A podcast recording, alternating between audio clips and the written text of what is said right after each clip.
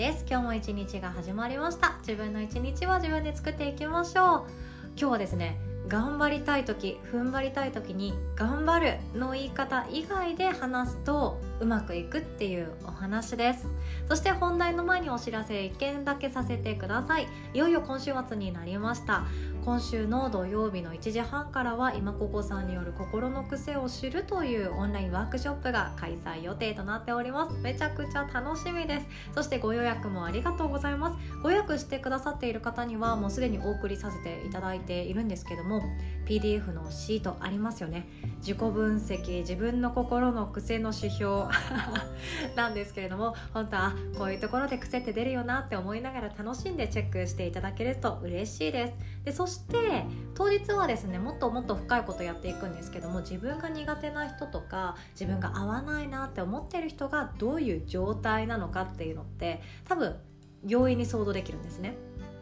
でその人とうまく話を噛み合わせるため。まあ噛み合わせなくっても相手の人生は相手だよね。相手に委ねるしかないよね。他人は変えられないよね。って思った状態で自分の毎日をより楽しくしていく考え方とかマインドセットっていうものも教わることができますので特に対人関係で悩んでいる方あとは親子関係ですね。パートナーとの関係。でも悩まれていらっしゃる方に特に来ていただけたらいいかなと思っております。私も全力で賛成予定ですのでとても楽しみにしております。詳細はですねヨガの日のホームページから検索していただけますとすぐに出てきますので Google かサファリでヨガの日って検索してチェックしてみてください。ということで本題に行きましょう。頑張りたい時踏ん張りたい時に頑張る以外の言葉を使うとシンプルになるんですね。じゃあ例えばですよ。じゃあ子供の頃って頑張り時って分かりやすかったですよね。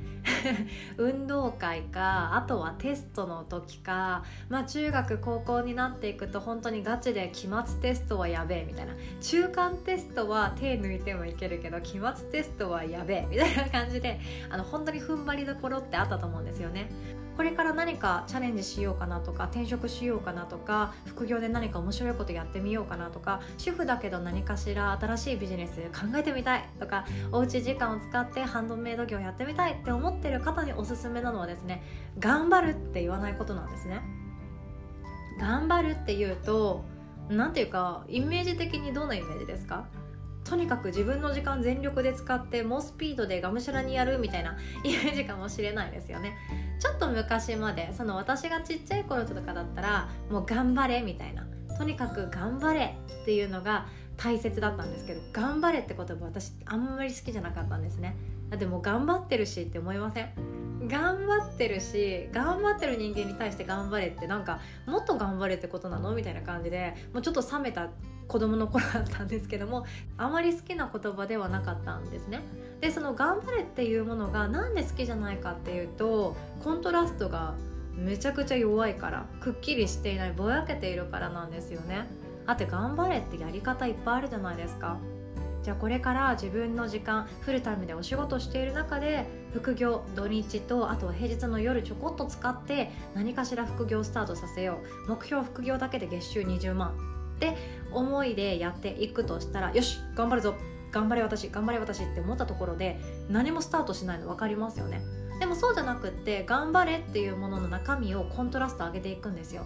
例えば成功している人同じ状況で成功している人の話を聞きに行こうとかその人の本を出してみようとか自分のできるできないをノートに書き出そうとか好き嫌いも書き出そうとかそしてその中で自分がすぐに商品化できそうなもの探そうとかマネタイズできそうなサービス考えてみようとかそういうとこから始まっていきますよね。なので頑張れっていうものは言わなくっていいんですよ。頑張るも言わなくっていいんですよ。もっと大切なものがあってコントラストを上げていくとそれは頑張れ頑張るの中身はもっと行動的もっと細かく現実味を帯びたやるべきことやりたいことだったりもするので他人に頑張れは言わなくていいし自分に頑張りますも言わなくていいんですよね。頑張りますって便利な言葉ですよね。いや私すごく思うんですよ。なんか受験勉強とかをやっている時にもいや頑張ってんだからさとか両親からも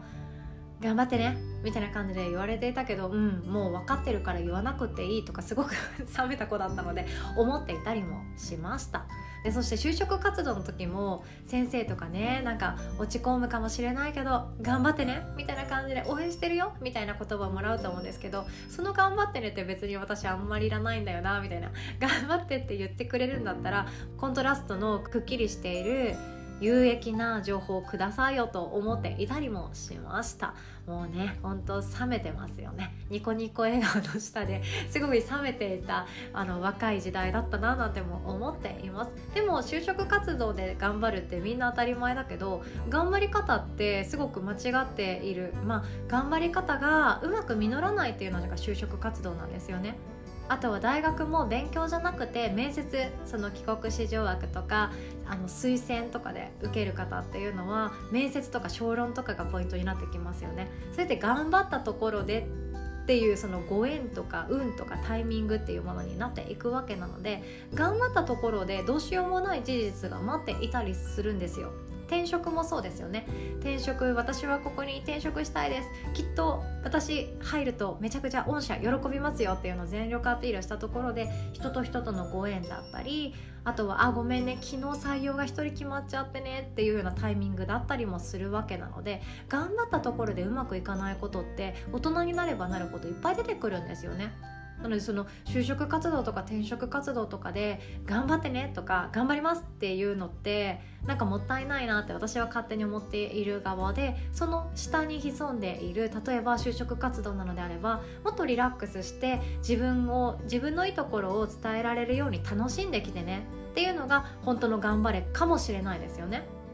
であとはせっかく東京までその就職活動で面接行くんだったらもっと東京のいろんなところを見ておいでよそしていろんな人とつながっておいでよっていうような頑張れかもしれないわけですよね。転職にしてもそうで転職活動ってほんとシンプルに履歴書出して自分ができること苦手なこととか伝えてそして給料の待遇とかも話し合いをして決定されていく内容かもしれないですけれどもそれをただに頑張れっていうと多分自分が損になることって伝えない方がいいじゃないですか。自分のコンプレックス例えば事務処理はめちゃくちゃ遅いですとかよくあの数値のミスで送られていましたとかってあんまり知られたくないですよね。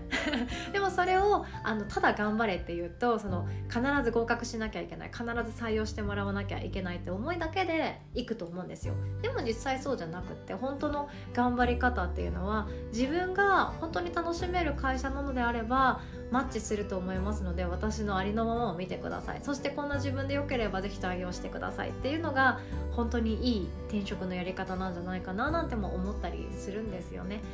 で主婦業もそうですよ。本当みんな頑張ってますからね。みんな頑張ってるけどなかなか評価されない。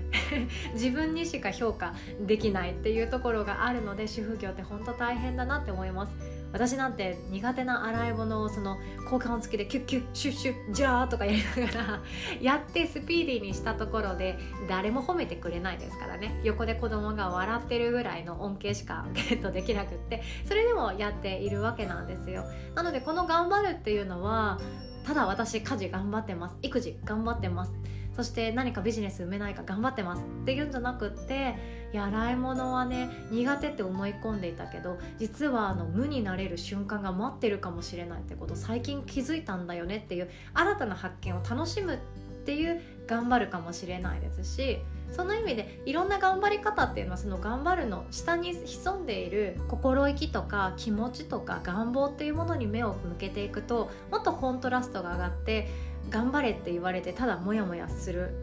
のところから自分でもっと楽に生きていけるんじゃないかなって思っています。なので私は他人に頑張ってくださいは絶対に言わないようにしてるんですね。カウンセリングとかそのビジネスのコンサルとかもそうなんですけど頑張れ以外に伝えられることを必ず言葉として添えるようにしています。もっとこんな文章の書き方の方が面白いかもしれないねとかもっと気を抜いた方がいいかもしれないねとかもっと自分のダメなところカミングアウトしてみた方が面白いかもね的な話し方でしかやらないんですね。あれ頑張れって言われて私がこんだけ嫌だって言ってる人なので 人に頑張れって言って不快感与えてしまったらもう本末転倒ですよね。ということで今日はこんなお話でございました。今日一日だけでも構いませんのでよしこれから頑張ろうそして踏ん張ろうっていう時にその別の言い方試してみてください。では最後までお聴きくださりありがとうございます。お互い素敵な一日を作っていきましょう。おしまい。